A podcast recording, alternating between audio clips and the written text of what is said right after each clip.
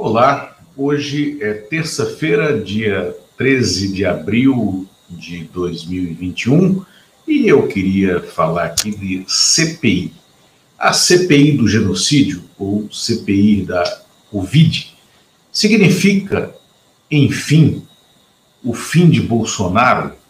Olha, é, só um governo absolutamente despreparado, desestruturado, distópico, vil, perverso, canalha, ruim, vagabundo, pedestre, como o governo atual do Brasil, faria o que Bolsonaro está fazendo para reagir a uma CPI.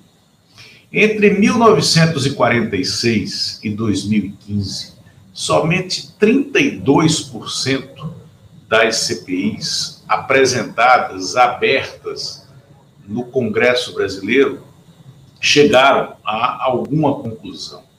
É, e somente 5% das CPIs foram é, é, efetivamente instaladas nesse período, entre 46 e 2015. Né? E é, é pasme, entre 2002 e 2010, somente 12% das CPIs instaladas no Senado foram concluídas. E por quê? Porque a CPI é um instrumento constitucional legítimo das minorias. As minorias têm que ter a sua margem de atuação dentro do Congresso e a Constituição assim consagrou essa determinação mas né, na memória brasileira, até a CPI do PC, nenhuma CPI tinha sido efetiva, eficaz, né, para emparedar de fato um governo que, ao se eleger, é, é, suponha-se, ou nós supunhamos, né, que era majoritário no parlamento. O Collor estava começando a perder as condições de governabilidade, quando então se instala em 1 de junho de 1992 a CPI do PC, e que conduziu ao enredo que levou ao impeachment do Collor. Mas, é, paralela à CPI do PC, funcionou naquele momento também, em 92, a chamada CPI dos fundos de pensão, justamente para apurar a atuação de PC Farias no, é, é, nos fundos de pensão, fazendo o seu lobby, né? E essa CPI, que tinha muita expectativa sobre ela, não chegou a nada, a lugar nenhum. Em 2005, né, instalou-se né, no processo né, do auge da denúncia né, de Roberto Jefferson, né, é, em relação aos Correios tal, instalou-se a chamada CPI dos Correios. E também, a paralela a ela, instalou-se a CPI do Mensalão. A CPI do Mensalão sequer teve relatório, né? funcionou paralelo à CPI dos Correios. A CPI dos Correios teve um relatório e não chegou a canto nenhum. Não houve é, nenhuma decorrência natural daquela CPI, a não ser a alimentação artificial de processos né, é, na, na esfera penal e também na esfera civil né, contra gestores públicos, mas é, o mensalão foi uma, uma, uma construção né, é, é fictícia né, da para tentar emparedar o ex-presidente Lula, que ficou no cargo, mostrou força e foi reeleito em 2006. Esqueçamos essa parte. Aí vem a ex-presidente Dilma Rousseff, que foi deposta no curso de um impeachment sem crime de responsabilidade, que foi uma deposição, que foi um golpe. Um golpe urdido, é, costurado com é, uma agulha dourada né, por Eduardo Cunha, que é um facínora, que está preso, que cumpre pena já em diversas condenações, e por Michel Temer. Né? Eles agora discutem né, nas, é, nos seus prontuários de quem é a autoria né, é, do processo de impeachment, quem brigou mais pelo impeachment sem crime de responsabilidade, que foi um golpe. Né? O Eduardo Cunha disse que foi o Temer, o Temer disse que jamais fez isso, que foi o Eduardo Cunha, e ainda tem a, a personagem do Aécio, que foi uma espécie de catalisador entre esses dois polos.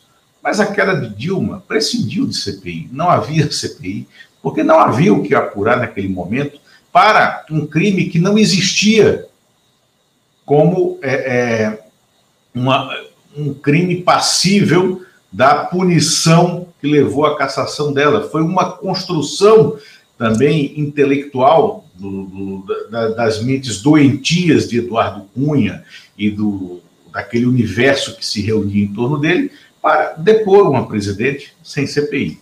Então, a CPI do genocídio significa, enfim, o fim de Bolsonaro? Claro que não.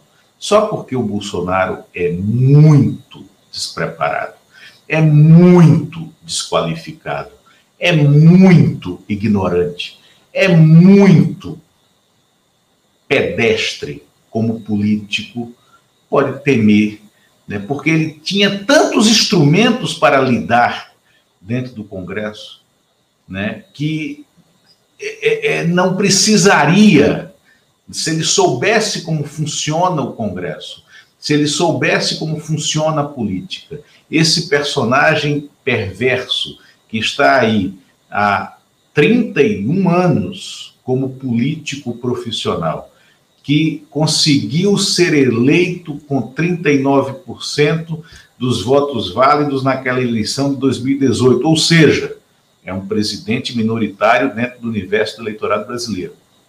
Né?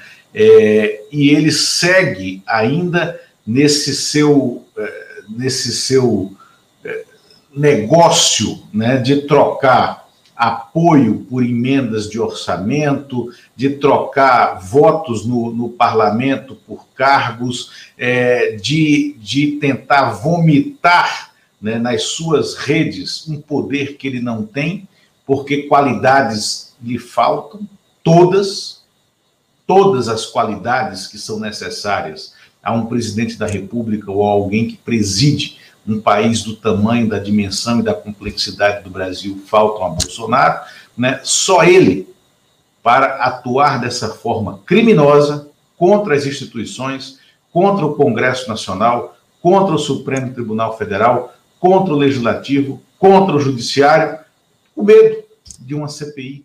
Quando, é, se ele fosse inteligente, se ele tivesse alguma qualidade, ele saberia que há instrumentos legítimos de luta dentro do parlamento. E aí, o jogo jogado é: fica no poder se conseguir se manter. Mas a CPI do genocídio pode nos fornecer uma narrativa desse crime que está sendo cometido no Brasil crime contra a vida humana, patrocinado pelo governo patrocinado por um presidente desqualificado e perverso, né, que, é, é, que conduz hoje o país a ser o epicentro dessa pandemia e, e, e esse número brutal de mortes. Se tivesse qualidades, ele saberia brigar. Eu gostaria que a CPI do genocídio significasse, sim, o fim de Bolsonaro mas duvido que seja isso. Mas pelo menos ela pode nos dar essa narrativa que vai ficar na história. O Brasil elegeu em 2018 um genocida como presidente da República e nós, a nossa geração, é contemporânea desse genocídio. Obrigado.